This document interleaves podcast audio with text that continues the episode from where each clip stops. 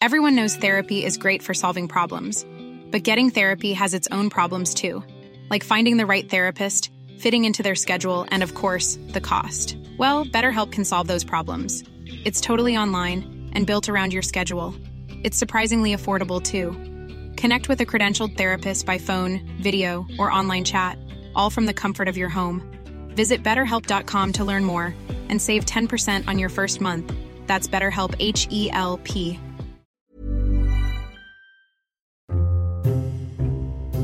Jo, Pues estoy encantado de que por fin vengáis a mi casa nueva, de verdad que ya era hora. ¿eh? Hombre, qué menos. eh, ¿De qué te invitas? Ahora sí, claro, os invito a algo ahora, pero sí, sí, pasad, que- pasad, pasad ver, al fondo, mirad el salón, qué chulo. Joder. Salón, pedazo de pantallaca que he puesto, ¿eh? Sí, sí. Para ver bien aquí. Sí, yo un poco estrecho, pero bueno. Bueno, si yo no tengo que cambiar, pero bueno, ya llegará poco a poco. que La, la casa ha costado lo suyo. Eh, mirad al fondo, tenéis la habitación principal. ¿eh? Madre mía, su- con jacuzzi. Sí, sí, con su balconcito y su baño sí, sí. privado. en- Qué nivel. Eh, luego tenéis allí la otra habitación también. Y venid conmigo al baño, que es súper chulo, porque esto está eh, váter de chorrito, Vamos, lo vamos. más de lo más, lo más de lo más. Una ducha de lluvia, Madre mía. espectacular. espe- Madre mía, es que qué paciencia. ¿Qué pasa? ¿Que no te gusta mi casa o qué? Ay, Fran, yo creo que ya eres mayorcito para jugar con Lego, ¿no? Buscamos los límites de la ciencia, el futuro de la tecnología, el alcance de la mente humana. Esto es Mindfacts. Eh, bienvenidos a Mindfax, donde cada semana buscamos los límites de la, de la ciencia, de la tecnología y de hasta qué edad se puede jugar con casas de muñecas. Y las ¿qué- pero paridas qué de pasa? Fran y ¿Pero qué pasa? Las ¿Qué paridas pasa? de Fran y Zuquiza. Sí, Sergio Cordero, yo no veo problema ninguno. ¿Cómo estás? Yo estoy encantado, me río mucho con sus paridas. Sí, claro que loco. sí, sí, es que verdad. Jesús estupendamente. Hay que sonreír, Jesús Callejo. Ya que sé, pero yo soy más de Playmobil que de Lego. Ya, también. Y Alberto Espinosa, el señor Cascarrabias, ¿cómo estás? ¿Qué pasa? Buenas tardes, Eh, buenos días, tardes, buenas, noches. buenas madrugadas. Bueno, es lo que sea.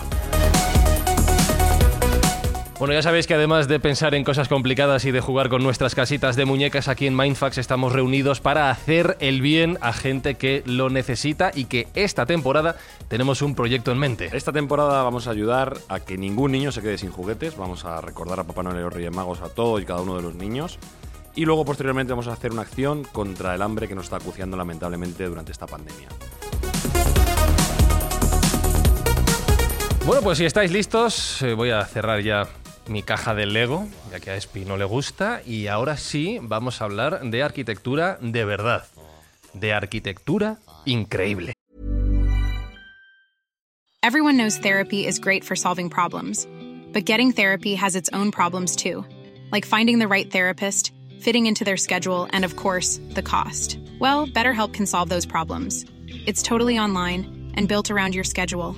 It's surprisingly affordable too. Connect with a credentialed therapist by phone, video, or online chat, all from the comfort of your home. Visit betterhelp.com to learn more and save 10% on your first month. That's BetterHelp H E L P.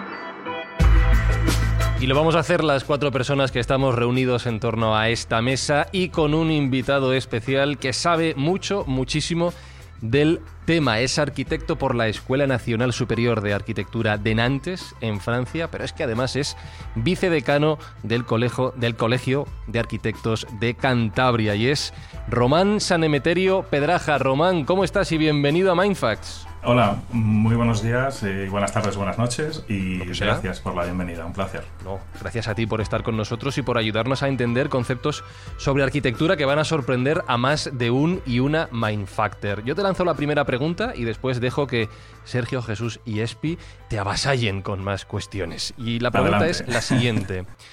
La arquitectura nos habla de los pueblos que construyeron esas casas, esos edificios. Nos hablan de muchas más cosas que lo que es poner un ladrillo o una piedra sobre otra, de cómo entendían la civilización, de cómo entendían su día a día o de las funciones de esas propias construcciones. Pero ¿qué pasa cuando una construcción, eh, ya encontrada después de un tiempo, no nos encaja con el contexto histórico que mm, tenemos entendido sobre estos pueblos? ¿Cómo vosotros, los arquitectos, en esas investigaciones, os rompe los esquemas? ¿Qué, qué ocurre en ese momento?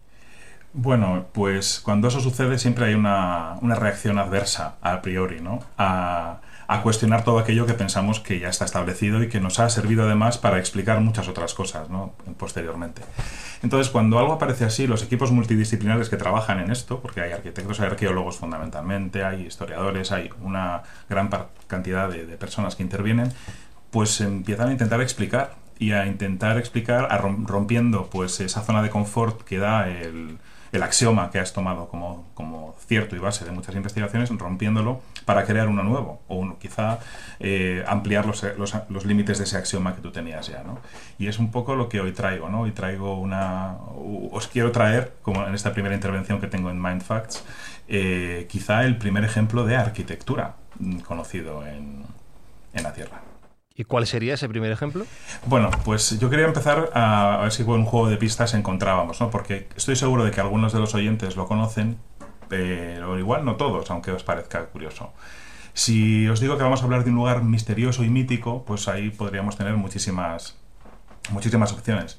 Pero si os digo que la característica principal de este, de este emplazamiento es la existencia de círculos realizados con grandes piedras monolíticas, quizá algo os venga a la cabeza. Y seguramente lo primero que venga a la mente de muchas personas es Stonehenge, ¿no? en, Gran Bretaña, cuya parte más antigua es del año 1300, hacia 1300 a.C., es decir, 5100 años antes de ahora mismo. Esa parte es la parte de los montículos y demás. Aunque tardarán casi 900.000 años en levantarse las primeras piedras, ¿no? Pero no es ahí, no es ahí a donde os quiero llevar, os quiero llevar 6.000 años más atrás todavía, hacia prácticamente el año 10.000 antes de, de Cristo, unos 12.000 años antes de hoy, a un santuario ubicado en, en, la actual Turquía, en el territorio, en el creciente fértil del norte de Mesopotamia, denominado Göbekli Tepe, que no sé si lo conocéis vosotros, pero que me parece un hito en, en lo que es la, la ontogénesis de la arquitectura, ¿no? esa, esa disciplina un poco que va viendo cómo se crea la propia disciplina de la arquitectura es uno de los sitios favoritos de Jesús, que lo pues tiene muy estudiado y vais a poder debatir amplio y tendido acerca del asunto. No, no, no, va a ser debate, va a ser sencillamente comentarios. Estoy totalmente de acuerdo con lo que dice Román. El descubrimiento de Gobekli Tepe dio un vuelco totalmente, no solo al concepto de arquitectura, no solo que estamos hablando del primer centro religioso del que tenemos constancia de una forma organizada, donde parece ser que empieza la conciencia de lo sagrado, que es muy importante también tenerlo en cuenta, porque muchas veces la arquitectura es una forma de entender el mundo. Y por lo tanto, cuando hablamos de elementos arquitectónicos del pasado, o del presente se está reflejando mucho más que aspectos arquitectónicos, se está reflejando conceptos filosóficos, conceptos esotéricos, conceptos religiosos y, como no, también muchas veces conceptos esotéricos que se nos escapan, porque la mayoría de estas construcciones, sobre todo lo que tiene que ver con la arquitectura sagrada, y Gobekli Tepe tiene que ver con esa arquitectura sagrada, estamos hablando también de una especie de geometría oculta, y eso es lo que lo hace fascinante a estas construcciones, y por eso desconcierta tanto a arqueólogos, a historiadores y a cualquiera que le interese un poco el pasado de la humanidad. Gobekli Tepe es una especie de opar, es una especie de objeto fuera de su tiempo porque estamos hablando de una época donde se supone que eh, el hombre era cazador-recolector. No estaba todavía eh, en zonas sedentarias. Y sin embargo aquí sí se habla de un asentamiento prolongado, porque cuando Román habla del 10.000 antes de Cristo, el 10.000 antes de Cristo es cuando crean esa especie de cápsula del tiempo donde lo entierran, pero la población era anterior, es decir, que esa cultura, ese desarrollo, ese concepto de lo sagrado ya era muy, muy anterior. Algo debió ocurrir para que esta gente pensara que tenía que preservar ese legado para la posteridad y de ahí que lo encapsularan y por eso se ha encontrado y por eso se mantiene con esa con, esa forma tan esplendorosa, ¿no? Yo no estaba allí, por desgracia, sí he tenido ocasión una vez de, hacer un viaje hasta Turquía para ir hasta ese lugar, pero sí conozco las fotos y que es verdad que ahora gracias al 3D pues puedes hacer un recorrido virtual por aquel lugar y desde luego lo que te sorprende es eso, eh, para qué servía, qué cultura, qué desarrollo había. Fíjate que estamos hablando de ese Oriente, ¿no? de Turquía, donde es un poco la puerta de entrada entre Occidente y Oriente, y donde se desarrollaron multitud de elementos, incluso a nivel mitológico, donde se supone que se hipotético jardín del Edén estaría también por esas latitudes. De hecho, dentro de esos titulares periodísticos se habló de que podría ser un poco los restos del Edén, ¿no? por las circunstancias, por la agricultura, por esa sedentarización del ser humano que no era propio en aquel momento. Por lo tanto, tienes que volver a reescribir la historia. Cada acontecimiento, cada hallazgo dentro del mundo de la arqueología, cuando no encaja dentro de los patrones establecidos, te obliga, a reescribir la historia. Lo que decía Román, normalmente hay una especie de rechazo institucional por parte de catedráticos, instituciones y universidades a que esto ocurra, porque a nadie le gusta volver a revisar sus conocimientos. Pero evidentemente, como el Quitepe, eh, y ahí poco te, hago esta pregunta, Román, sí que ha supuesto un aldabonazo en la conciencia, en la arqueología, en la historia y en la arqueología de muchísimas personas que han tenido que volver a reescribir la historia a su pesar. sí, por supuesto. Eh, hay que pensar además que estamos en una zona del planeta en la que hay multitud de, de yacimientos de todo tipo. Es una zona habitada desde, desde muy muy antiguo, ¿no? Quizá en otro programa podamos hablar igual del primer asentamiento que hubo como urbano, ¿no? Prácticamente o casi urbano de, la humanidad que también está en esta zona. Con lo cual esa reacción negativa ante, ante, ante el descubrimiento hace que en los años 1965-63 se descarte como un yacimiento más allá de bizantino. Y eso que bizantino son mil años de historia. No se piensa que aquello que se conoce, porque ya está conocido, la, colina tiene nombre, de hecho se llama Göbekli Tepe quiere decir colina y Goble que en, turco es barriga, ¿no? Sería como la, la, colina con forma de barriga, ¿no? Se conoce desde hace mucho, se sabe que ahí ha habido, se han encontrado siles, hay restos antiguos, pero no se, no se cree que aquello que hay ahí eh, pueda ser algo tan antiguo. Se descarta y no se investiga tanto porque se supone ser, un yacimiento bizantino de tipo menor, ¿no? sin más interés que así. ¿no? Y, tardan casi 30 años, eh, hasta, hasta los años 1990 avanzados, en hacerse eh, nuevas investigaciones y excavaciones eh, a partir de, pues de, arqueólogos alemanes que tienen un instituto de arqueología alemán en, Estambul y están hasta 2014 dirigiendo estas excavaciones, que luego hay un relevo en ellas, y se descubren un montón de cosas. Sobre, y luego quería, quería enmarcar un poco esta construcción. Cuando decimos 10.000 antes de Cristo, a veces tenemos un poco, yo me ha pasado a mí que tengo que pensarlo a veces, eh, a veces decimos 10.000 antes de Cristo hace 12.000 años. Entre, en realidad, los primeros, las trazas eh, conocidas son del menos 10.000 y se abandona hacia el menos 8.000 aproximadamente, o sea que tarda mucho en abandonarse. Pero ese menos 8.000 es hace 10.000 años, por eso igual ha habido un poco de confusión con las, con las fechas. Sí, pero, hay, que saber, hay, que saber, que estamos... Está, está, bien pensar, Román, eh, sobre esto que dices, eh, que la duración, para que la gente se haga una idea, y a mí me revienta la cabeza que estamos en Mindfacts, abarca tanto como desde el año cero hasta la actualidad nuestra. O sea, que lo decimos muy fácilmente, dos mil años, pero que es una barbaridad. No, no, y yo a veces digo, por eso he dicho que es 6.000 años antes que Stonehenge y mm. pues, y, pues 4.000 otras y 6.000 antes que las pirámides de Egipto. Es decir, hay, hay mucha menos distancia entre nosotros y las pirámides que entre las pirámides y Göbekli Tepe. O sea, esos parámetros mentales que nos rompen un poco a veces esquemas son importantes. Y si añadimos además que estamos en una sociedad mm, del del año 10.000 antes de Cristo, es decir, una sociedad de, que no conoce los metales, que no conoce la cerámica, es decir, es un santuario realizado por una sociedad que conoce cómo cortar piedra, moverla, y no sabemos muy bien todavía cómo lo hizo porque las estructuras son bastante grandes y, pesadas, ¿no? Estos misterios de, que hay ahí siempre, ¿no? Y es cierto que esa reacción adversa pues hizo que no se conociera durante muchísimo tiempo. Sí. El que se llame la colina de la barriga o la colina del ombligo, a mí particularmente me llama la atención porque sabes que muchos de estos centros, que tienen también una connotación religiosa, se utiliza un poco ese término de, eh, del ombligo, ¿no? Como que ahí es donde surge realmente la humanidad. Sabes que esa denominación, un poco como pensar que Delfos ¿no? o incluso la isla de Pascua tienen denominaciones vernáculas muy similares. ¿no? Este es el ombligo del mundo. Aquí es donde los dioses eh, imponen sus normas y sus instrucciones para el desarrollo de la humanidad. Entonces, ya sabes que no es casualidad los nombres que se dan a ciertos no, no, En absoluto, Entonces, el que se llame la colina del ombligo, eh, ¿tú consideras que en su momento pudo haber sido esa especie de Asis Mundi, un poco esa referencia de todas las culturas que hubiera alrededor? Yo aquí discrepo un poco contigo. Me encantan las palabras, además. Yo tengo una formación de arquitectura, pero soy muy, muy, muy, muy volcado en las palabras, en lo que tú dices, en cómo denominamos y el por qué. Eh, es verdad que se ha traducido a veces como la colina del ombligo, lo que pasa que en turco, la, como os dije antes, tepe es colina y lo que deriva de goble, goble eh, sería la barriga, no el vientre. El ombligo sería el pozo de la barriga y no sería exactamente un tepe, tendríamos que tener otra palabra. ¿no? Y luego hay que pensar, yo pienso que es algo más evidente como que de repente se denominó así a la colina panzuda porque tenía forma de barriga una vez que en el año 8000, que es uno de los misterios que tendríamos, de los que tendríamos que hablar antes de Cristo, esta colina se abandona, pero se cubre completamente de tierra y se transforma en una especie de colina. Una colina sobre una cadena de montañas, es decir, es un remate muy ondulado y muy suave en lo alto de una, de una cadena montañosa. Yo creo que viene más casi de una denominación posterior que a una denominación del momento, porque en el momento en el que se usa no dejan de ser eh, santuarios a cielo abierto. Son círculos concéntricos de piedra con estructuras importantes de monolíticas, eh, un, esquema muy claro, hablaremos seguramente un poco después de la geometría de esto, pero son, rituales que en principio, aunque los, las, segundas y terceras fases de...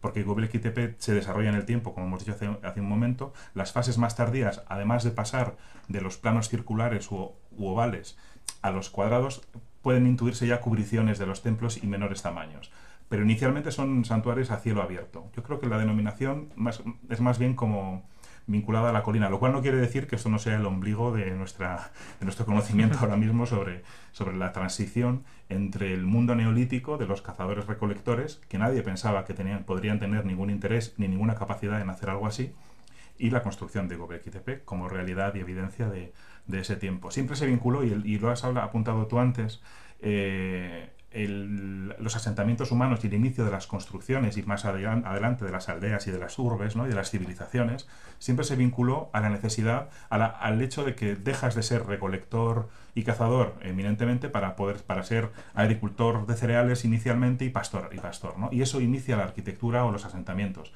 aquí nos dicen que hace 10.000 años la arquitectura se crea por motivos místicos esotéricos eh, y eso sí que es una gran es un gran tema también, ¿no? Una gran una gran clave para entenderlo y rompe muchos esquemas. Rompe el esquema pues de la, es, el misticismo ha sido la génesis de este de este santuario. Además, por la zona parece que hay más, eh, hay más montículos que podrían ser artificiales y que indica que puede haber más construcciones como Göbekli Tepe, ¿no? eso están viendo últimamente. Actualmente hay unos ocho recintos eh, en estudio ¿no? y descubiertos, por decirlo de alguna manera, descubiertos en sentido literal y figurado un poco, pero las eh, prospecciones realizadas Mm, indican que puede haber hasta unos 20, unos 20 recintos similares de tamaños diversos. Eh, entre los, en los cuales pues habría incluso unos 200 pilares, porque no hemos hablado que una de las características principales, y a mí me parece bastante misteriosa, son los pilares en forma de T que tiene que, caracterizan las, las construcciones de Göbekli Tepe. Los pilares en forma de T y lo que está eh, inscrito o grabado en esos pilares, ¿no? Esas, bueno, que cuando ves las formas imágenes, animalescas. Sí, vamos a, vamos a invitar a que nuestra audiencia busque imágenes de, esta, de estos altos relieves o estos grabados que hay en, esa, en, las piedras, porque son de una destreza impresionante. A mí me pareció, cuando lo descubrí, me costaba imaginar que eso pudiera ser de ese momento, porque tendemos a pensar que somos mucho mejores que los de hace 10.000 años, mm. seguramente, por inercia, y son capaces, y eran capaces de, de maravillas como, como las, las de hoy, ¿no? con sus capacidades, con sus conocimientos, pero su capacidad era similar. ¿Y qué pasa, Espinosa, macho? Que no lo he visto. tío, es que estoy, aquí preguntando por debajo a Frank si ha visto. O sea, si conoce Tepe y ha visto imágenes. Y me dice, no. pues ya lo buscaré en Google. Ya, para te lo está, poniendo ahí Sergio. Está poniendo Sergio aquí. Pero mientras veo las fotos, además de, estas, de esta parte de arquitectura y de, esta parte más artística que, estoy viendo en, en, imágenes, me ha llamado la atención lo que has hablado, Román, de la geometría. Y estaba pensando, es que ya no hablamos solo de arquitectura es que estamos hablando también de planificación urbanística con un fin, que eso en muchas ciudades actuales, ¿eh? tan avanzadas como las nuestras, tú ves en el mapa que ha habido planificaciones como por parches y no hay una idea global del asentamiento de la ciudad, pero ellos sí que lo tenían entonces. Sí, eh, y esos son descubrimientos, bueno, o aportaciones eh, discutidas también, porque en este momento pensad que casi todo lo que se aporta sobre Göbekli Tepe, que se empieza a desarrollar el conocimiento desde los años 1990 eh, hasta que en 2018 es día declarado Patrimonio de la Humanidad, es decir, son bastantes años, aunque es muy nuevo todo esto para mucha gente, llevamos bastantes décadas con esto. Recientemente ha habido una, un estudio de esas geometrías, ¿no? de estos primeros o de los círculos principales, en los que parece más que probable, a pesar de que, que haya existido una planificación para realizar estos, estos edificios. Es un Los primeros urbanistas de la historia. Claro, sí, bueno, urbanistas, claro. quizá no, no tanto urbanistas, pero no, porque eso implicaría un conjunto como de, de más, más territorial, ¿no? Aunque esto pueden ser hasta 20, 20 y tan- 28, es un santuario que puede ser bastante grande, no conocemos bien la conexión que puede haber entre los diferentes elementos eh, entre sí, pero en realidad en, en lo que ya conocemos sí parece que hay una planificación, es verdad que Mm, yo no sé si es muy fácil a veces, bueno, muy fácil. No sé si recordáis el péndulo de Foucault de Humberto Eco, ¿no? En el, en el que desmitifica un poco esa eh, la relación que podemos encontrar en cada objeto o en, ciertos objetos que estudiamos con magnitudes un poco mágicas, ¿no? Eh, y en, su libro, pues estudia que el kiosco de la esquina de su casa pues mide lo mismo que la décimo, no sé, una- unas proporciones de la distancia de la Tierra al Sol y demás. Pero lo que está claro es que hay evidencias que son eh, más concretas y en este caso lo que los investigadores israelíes eh, Jill Hackley, que me parece que es de la Autoridad de Antigüedades de Israel, y el profesor Avi Goffer, del Departamento de Arqueología y Antiguas Civilizaciones de la Universidad de Tel Aviv, ven que los centros de los tres eh, santuarios principales, unidos entre sí, forman un triángulo equilátero, prácticamente perfecto. Y eso es un poco... es- el azar no hace esas cosas tan bien en general. Puede ser azar, podría ser, veremos cómo serán los demás, los demás centros, pero ya de repente encontramos que entre elementos de tamaño diferente, porque no son homogéneos los tamaños de los recintos, los hay de muchas columnas y de muy poquitas también, de muchos pilares, entre esos tres centros hay un triángulo perfectamente organizado. Y se invita a pensar pues, que hay una planificación, y por eso se hablaba del primer o primer arquitecto ¿no? de, de la historia de la, de la humanidad, porque esta planificación es la primera vez de la que hay constancia.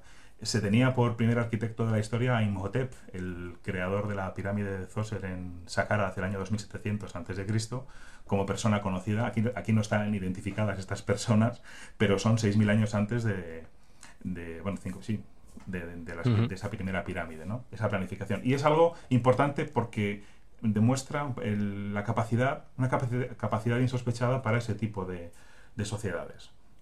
Para hacer un paralelismo, en los tiempos de Göbekli Tepe, ¿qué había en Europa? ¿Qué era comparativamente? ¿Cómo estábamos en Europa en aquel momento? Si nos puedes indicar eh, más o menos cuál es la diferencia pues, tecnológica y, sí. y arquitectónica.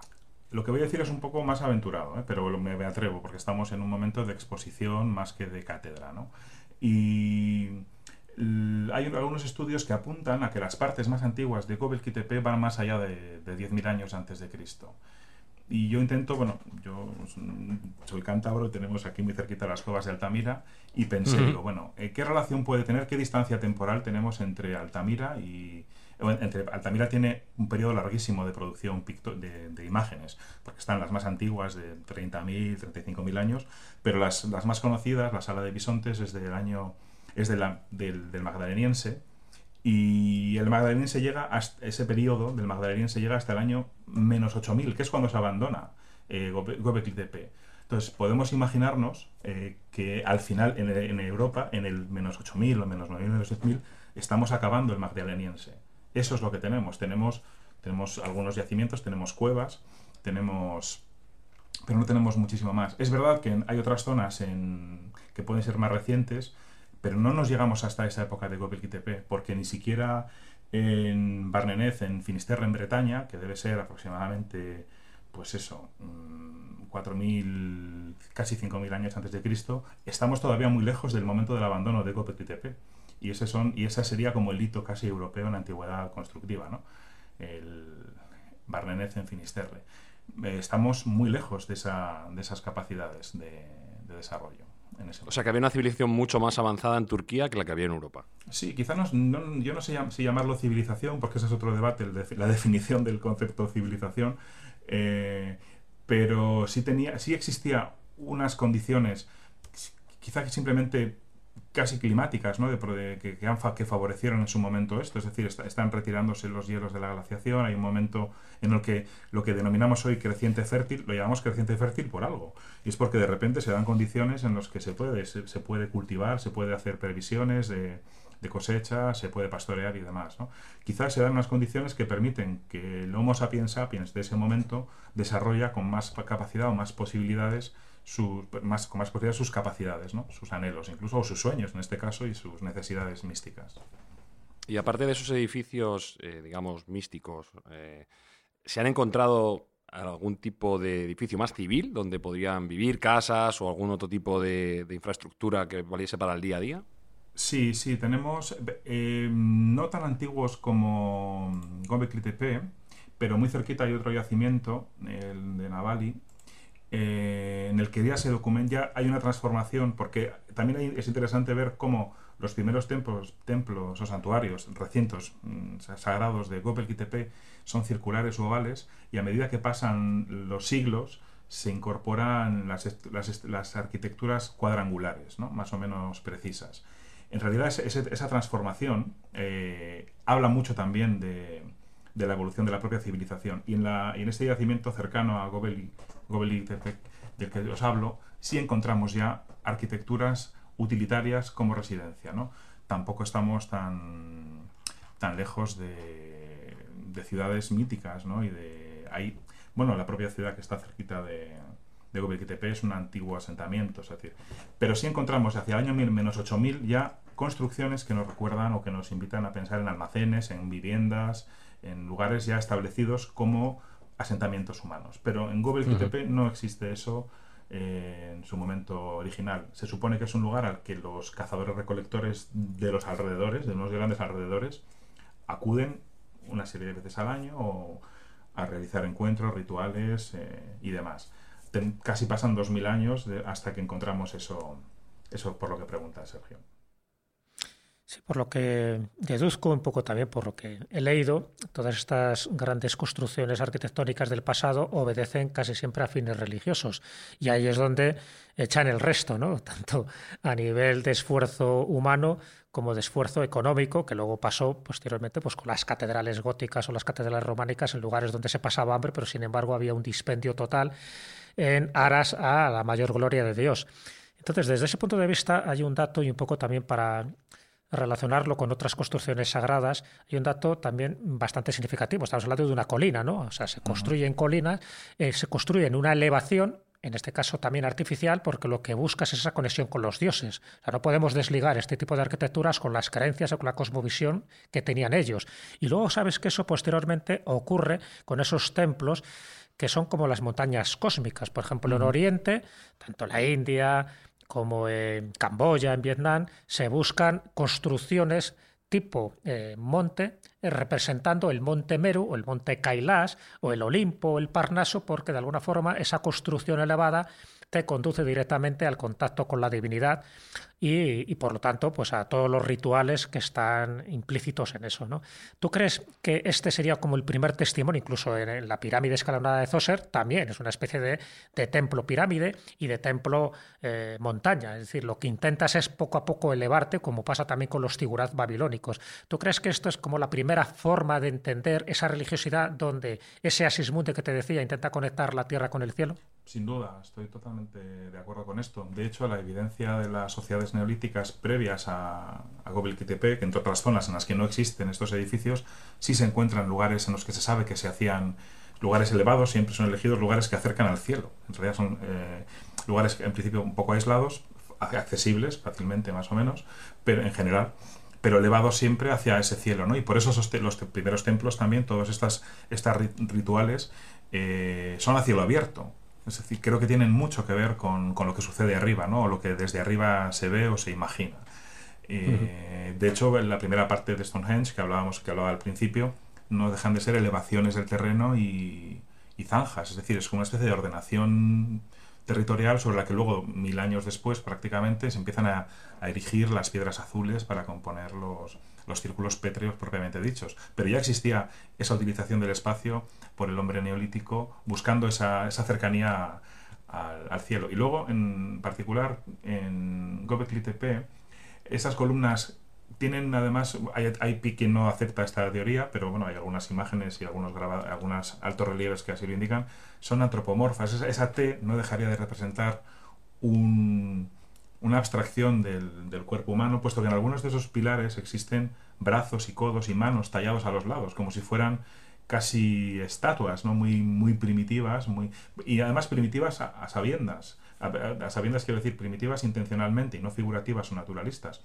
Porque cuando quieren ser en Gopes GTP naturalistas, lo pueden ser perfectamente. Tenemos eh, pruebas en sus grabados y en sus propias especies. Eh, Bueno, hay una de las esculturas alto relieve que no se sabe si es un, un cocodrilo, una, bueno, hay una serie de o un animal mixto de, de, otras, de, otras, de otros animales, son capaces de hacer naturalismo muy preciso, pero de repente la abstracción que suponen esos pilares en T con brazos alargados a los lados o con codos o con manos, pues tiene que ver también con este misticismo cuyo, cuya raíz ahora mismo desconocemos. La explicación no la tenemos, eh, desafortunadamente. Seguramente sería muy, muy interesante.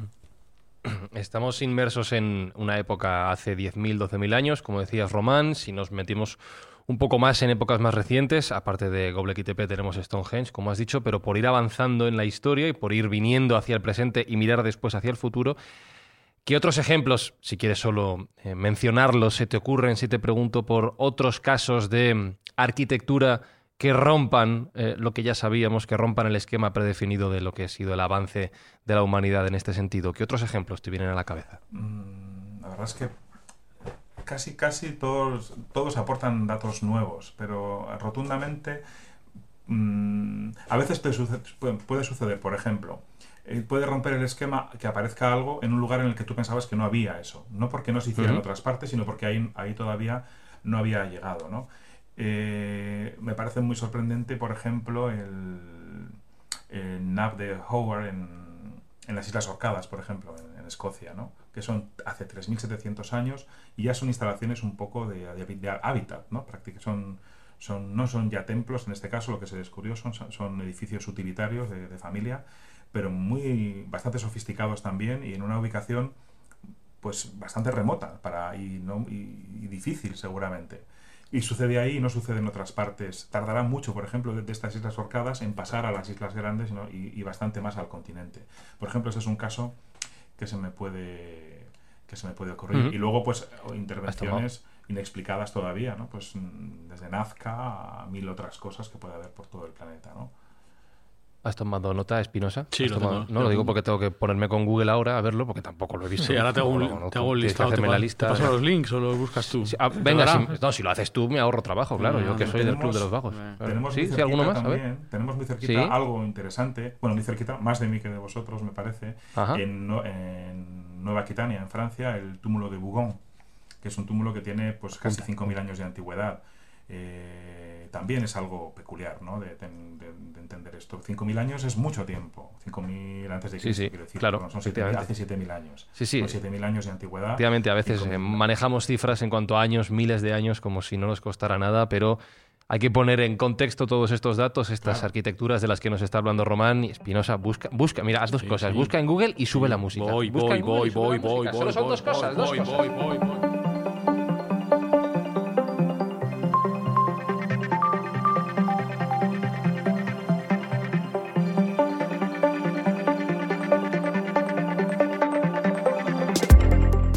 Y hablando de avances eh, arquitectónicos, Sergio Cordero está empeñado, ya sabéis, en romperme la cabeza, en rompernos la cabeza a todos, Mindfactors, y plantea un concepto arquitectónico que yo no acabo de entender. ¿Qué es la arquitectura hostil? Bueno, pues es un concepto que me he encontrado preparándome el programa y me ha parecido muy llamativo porque se supone que la arquitectura es una ciencia que tiende a hacernos la vida más fácil Claro. y mejor. Bueno, pues el concepto de arquitectura hostil es todo lo contrario. Es un concepto premeditado de planeamiento arquitectónico o urbanístico para incomodar la vida a aquellos grupos que no nos interesan. Por ejemplo, A ver, gente sin techo, mendigos, jóvenes que se juntan de botellón, el botellón. drogadictos. Hmm. Esta gente, pues eh, algunos grupos de urbanistas, pues no quieren que estén pululando por sus zonas de, de trabajo. Con lo cual lo que han ideado en determinadas ciudades son eh, algunas fórmulas urbanísticas y arquitectónicas que hacen imposible o más difícil la concentración de este tipo de personas en esas áreas. ¿Y cómo lo hacen?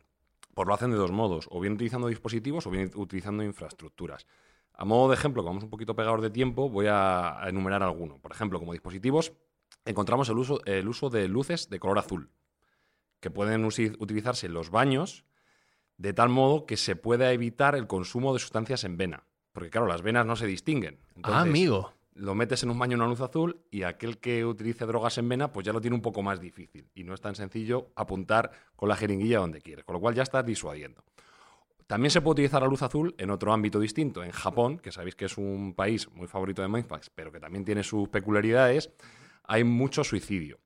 Pues eh, la compañía Keijin, que es una de las compañías ferroviarias de Japón, utilizó estas luces azules en, sus estaciones de metro para prevenir esos suicidios, porque parece ser que aumentan un poco la serotonina y hace que el, humor de aquella persona mm, se aleje del suicidio. Y parece ser que les funcionó. Han hecho una comparativa. Aquellas estaciones donde tenían esas luces azules tenían menor ratio de suicidios que las que no lo tenían.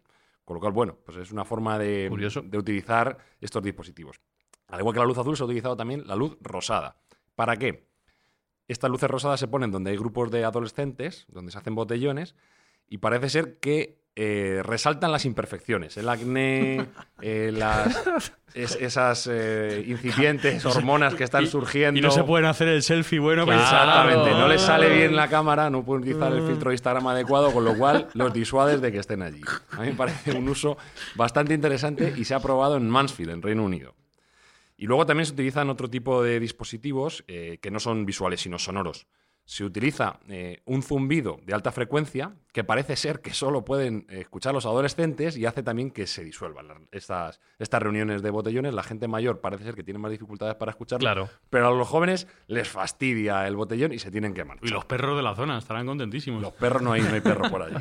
Esto en cuanto a dispositivos. Y luego en cuanto a infraestructura, pues hay un montón de ejemplos. Por ejemplo, bancos donde hay eh, brazos eh, a lo largo del banco. Eso lo tenemos en Madrid, por ejemplo, lo vemos todos los días. hubo, un, gran urbanista, alcalde de Madrid, que hizo eso. Hizo eso, pues hubo, polémica. La teoría es que es para apoyar los brazos, la práctica es para muchas veces evitar que pueda tumbarse gente allí. O, por ejemplo, que yo lo he visto en Japón también, bancos realizados en acero inoxidable.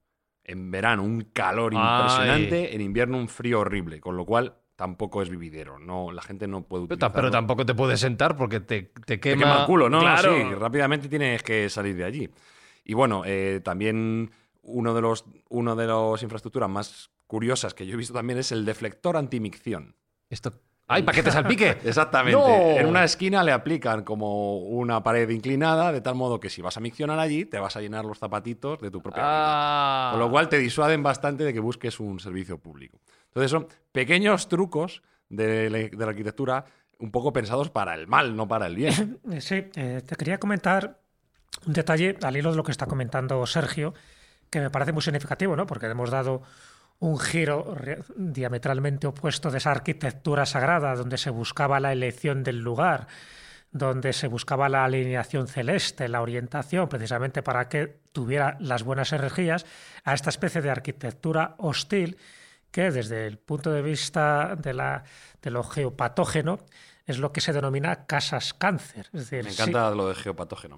Sí, porque en el fondo lo que se busca es construir en lugares, a veces de forma inconsciente, ¿no? porque de manera consciente tú no vas a construir en lugares, por ejemplo, donde haya cruces de agua, donde haya materiales metálicos o fallas geológicas o perturbaciones electromagnéticas, y todo eso genera unas perturbaciones eh, emocionales, físicas y psíquicas en las personas que lo habitan, que lo hacen pues bastante patógeno ¿no? a la hora de, prolongar su existencia. Y eso se sabe que hay lugares, eh, incluso países enteros, que están mal ubicados. Yo que sé, por ejemplo, Bangladesh, ¿no? En el lugar donde se creó y se, y se proclamó la independencia en ese sitio, pues hay muchísimas más posibilidades de epidemias, de inundaciones, sencillamente por las condiciones geográficas. Y eso es lo que se intentaba evitar con estas anteriores construcciones de lo que estamos hablando. Por eso me gustaría, Román, que nos pusieras un ejemplo de una ciudad que está construida con los diseños, vamos a llamarlos del Feng Shui, ¿no? por utilizar ese término taoísta, donde se busca la armonía del espacio con el ser humano, y de diseños en ciudades o en edificios donde lo que se busca es todo lo contrario, como decía Sergio, es decir, para que tú te encuentres mal, no sé si de forma consciente o inconsciente, pero porque los materiales no son orgánicos, sino que son pues eso, metálicos o sencillamente porque la ubicación geográfica no es la más adecuada. Tú no puedes construir en la falla de San Andrés porque te puede pasar lo que te puede pasar o en cruces de agua donde se sabe que esas perturbaciones son muchísimo mayores. ¿Nos puedes poner un par de ejemplos de esa arquitectura armónica y de la desarmónica? Mira, cuando hablabas, eh, pues quizás te voy a hablar de una que es las dos cosas a la vez, paradójicamente. Eh, por, y, me ha venido a la mente San Petersburgo. ¿no? San Petersburgo es una ciudad levantada de la nada en un sitio impropio para el hábitat, a priori. Es una zona eh, que tiene, tiene, una salida al mar, que es una decisión política y de, y de, ego político en un momento dado, pero son lugares que hay que rellenar, que hay que cimentar en pantanos. O sea, nadie elegiría ese lugar a priori para construir una ciudad. Y sin embargo, es cierto que después, con cierto misticismo, cierta grandiosidad, eh, pueden encontrarse eh, elementos pues, muy, muy armónicos y muy, muy enriquecedores para la historia de la arquitectura y el arte eh, mundial ¿no? en la ejecución de la ciudad. como una ciudad preciosa. sí, sí, pero, pero es una ciudad impropia. O sea, y, como es, es la anticiudad como concepto. Nadie, de hecho, ahí no había ciudad porque seguramente nadie pensó que era un buen sitio para hacerla, salvo que alguien encontró una razón y un deseo para, para edificarla ahí y con muchos medios económicos y mucha, mucho poder sobre todo, aunque que al final se tradujo en, medios económicos, levantó esa, esa ciudad. A veces los humanos nos empeñamos de hacer cosas donde es muy difícil hacerlas. sí, muy, pero no solamente actualmente o hace dos o tres siglos, incluso mucho antes temporalmente también. Pero es verdad que cuando los medios son reducidos, de todas maneras, incluso Gobel te volviendo al principio, elegir ese, ese, santuario en ese lugar también era, fue complicado. O sea, no era algo natural hacer eso ni, ni espontáneo. Es decir, aparte de la planificación ya que hemos visto que era muy anterior a, las, a, todas las demás conocidas, hay que buscar una cantera que está a unos cientos de metros, desplazar piezas que pesan 20 toneladas eh, en una sociedad que no conoce los metales, que no conoce la... No sé, a veces el, ser humano tiene unos anhelos que le hacen traspasar fronteras que luego son patrimonio común y que sirvieron en un momento dado para, como de catapulta para otros avances. Sí, no sé. Y luego, eh, lugares armónicos, pues... Eh, hay muchos lugares, que son sagrados, ¿no?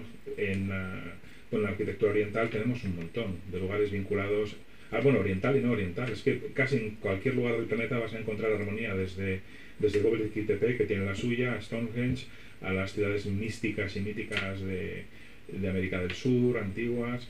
Mm, no sé.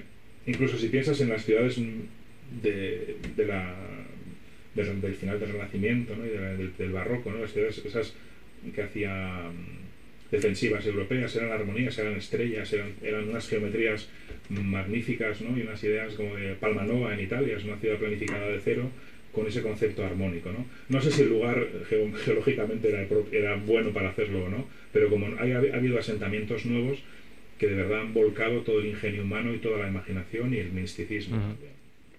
Eh, hablando de ese ingenio humano, me gusta una reflexión que has hecho y es que somos capaces de vivir en cualquier sitio prácticamente. Yo tengo la teoría de que somos una de la, o la peor plaga que vive la Tierra. Somos capaces de, de agotar todo el espacio, todos los recursos y de vivir en lugares insospechados. Y claro, hasta que consigamos conquistar otros planetas, que es un objetivo que tenemos muy a, corto plazo ya con, con, Elon Musk aquí en, en 2025. 2025 estamos fuera, pero en estos cinco años vamos a necesitar seguir buscando sitios donde, donde vivir. Así que la pregunta que te voy a hacer a ti, Sergio, es si se nos acaba la tierra buena o mala, el suelo firme, hasta que no seamos capaces de salir fuera, ¿dónde vamos a vivir? Hay opciones, hay opciones. Ya sabes que el metro cuadrado en, España está carísimo, como casi todo el mundo. Al final, la tierra es un bien escaso y se va agotando. Por suerte tenemos mentes pensantes que dan soluciones a esta escasez, a esta escasez que tenemos. Y una de ellas, sin duda alguna, es eh, la figura de Buckminster Fuller, Bucky Fuller, mm. que da para, para, programa y para temporada, que fue un polímata americano eh, absolutamente genial, que fue capaz de diseñar vehículos, eh, fue capaz de diseñar edificaciones, nada se le escapaba. Y tiene un concepto muy curioso que es el concepto de Cloud9 o Nube 9 en castellano, eh, que lo que pretendía era dar solución a, necesidades de refugios en casos extremos, en catástrofes naturales. ¿De dónde viene este trasfondo? ¿Cómo, ¿Cómo, lo quiso hacer? Lo quiso hacer mediante ciudades flotantes que pudieran levantarse por encima de la Tierra. Buckminster Fuller fue, como digo, un genio y una de sus grandes contribuciones a la humanidad fue la cúpula geodésica. Él inventó la cúpula geodésica, que es una cúpula que tiene eh, una- una estructura en la cual cuanto más grande se construya, más fuerte a medida se realiza, porque los asentamientos que va teniendo son eh, estructuras triangulares que van creando una cúpula como la que hemos podido ver en, en algunos ejemplos, por ejemplo en Montreal. Eh, por cierto, cúpula preciosa que recomiendo a todo el mundo que si tiene posibilidad la busque en, Google porque es espectacular. Bueno, pues este señor, que ya te digo que lo inventó, inventó estos, estas infraestructuras en los años 60, 50 y 60, eh, visto que la cúpula funcionaba bastante bien, dijo, bueno, ¿por qué no juntamos dos cúpulas y hacemos una esfera? Ajá. ¿Vale? Entonces, juntando esas esferas, se dio cuenta de que si calentaba el interior, el aire interior de esa esfera que había generado geodésicamente tan solo un grado, eh, como si fuese un globo aerostático, flotaría en el aire. Claro. Y como quiera que estas, estas masas son tan grandes, podían levantar sin ningún esfuerzo eh, una ciudad completa. No a lo mejor del tamaño que nosotros tenemos pensado como megalópolis, pero ciudades medianas sería posible levantarlas con teórico esfuerzo razonable. O sea, podríamos coger tu Leganés querido y hacerla flotar en el aire dentro de una Además sería la primera y la mejor. Si le gané, yo creo que sería un buen ejemplo. Con lo que yo lo quiero, vamos, hay, hay Pa' que, arriba. hay que- hay que empezar. De Leganés al cielo. Exactamente. Entonces, bueno, el, el concepto parece que funciona eh, sobre el papel y se ha intentado incluso hacer algún ejemplo, algún prototipo. Ciertamente no se pudo hacer, se intentó en los años 80 por un tema de- económico, de que no, no no introdujeron los fondos suficientes para el proyecto, pero bueno, es un concepto que como ya hablamos en su momento en Venus, sería una de las fórmulas para hacer ciudades flotantes en Venus. Evidentemente sería interesante probarlo primero en la Tierra para no llegar con la beta allí a Venus, sino que ya tener los deberes hechos. Pero que la, la tecno- la tecnología está, la física está de nuestra parte y aparentemente no es un concepto muy complicado. Juntar dos cúpulas geodésicas, llenarlas de aire caliente y a flotar. Con lo cual nos quitamos la problemática de tener que estar sometidos a la gravedad de la Tierra y, bueno, en casos mm, de una emergencia, como pudo ser, por ejemplo, el del desastre de Katrina en Nueva Orleans, o cualquier emergencia que tengamos a nivel volcánica o de terremotos, pues podría ser una buena solución. Ya te digo, el, el ingenio de Buckminster Fuller no tiene fin, algún día dedicaremos largo y tendido a hablar de él, pero esta, este proyecto de Cloud9, que además mm, se ha tendido ya a estandarizar como cuando se hace una ciudad flotante, se le llama Cloud9 de por Ujú, sí, en varios, en varios eh, ejemplos pop, pues tenemos, tenemos esta denominación y se teorizó a mediados del siglo pasado y no hemos sido capaces de llevarlo a cabo por desidia, pero el concepto de luego que es excelente. Pues no tenemos bastante con estropear la tierra como Mm. para encima ahora poner a flotar ahí ciudades Arriba, en el aire. venga, arriba. arriba. Otra ciudad más, arriba. otra ciudad ahí. Le gané Getafe, Parla, Toda, todo. el- y, sa- y saca más de, de todas partes de España y del mundo. Mira la parte buena que te autoconfinas. Eso sí, eso sí, vendría bien.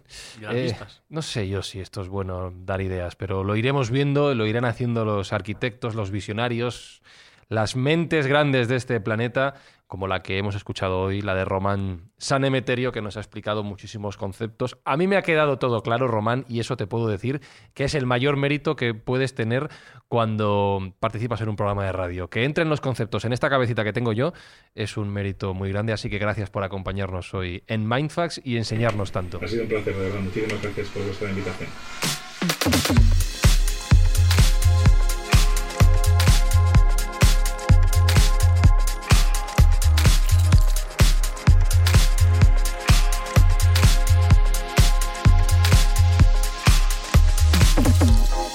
Sé que te apasiona Goble- Göbekli Tepe, lo diré bien, Jesús, pero ¿te irías a vivir ahí a una ciudad flotante dentro de una burbuja? Eh, por un tiempo sí, eternamente no, porque prefiero expandirme. El mundo es mucho más maravilloso de lo que parece. Y le veo un problema a esto, Sergio. ¿No olerá a cerrado?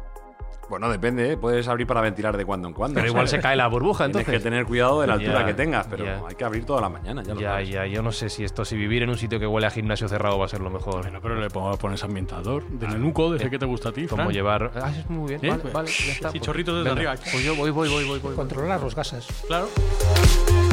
Bueno, ya sabéis que en siete días volvemos con Mindfax, con más historias que os van a romper la cabeza, con más conceptos, tratándolos de bajar a la tierra, que no de subirlos al aire mediante burbujas, para que todos los entendamos. Y recordamos que Mindfax esta temporada, Sergio, tiene el objetivo de ayudar a gente que lo necesita. Sí, vamos a ayudar a que ningún niño se quede sin juguetes, que es lo más importante, y vamos a intentar paliar estas colas horribles del hambre que estamos viendo en Madrid. Esto será gracias a vuestras escuchas, así que en siete días nos volvemos a escuchar. Sergio Cordero, Jesús Callejo, Alberto Espinosa y un servidor, Fran Zuzquiza. Nos despedimos hasta la semana que viene. Adiós, chao, chao, chao, chao. Mindfacts llega cada semana a tus oídos a través de Spotify, Apple Podcast, Evox, Google Podcast o tu aplicación favorita. Búscanos en redes sociales. Somos Mindfacts. ¿Quién es usted? Yo soy el arquitecto. Soy el creador de Matrix. Te estaba esperando.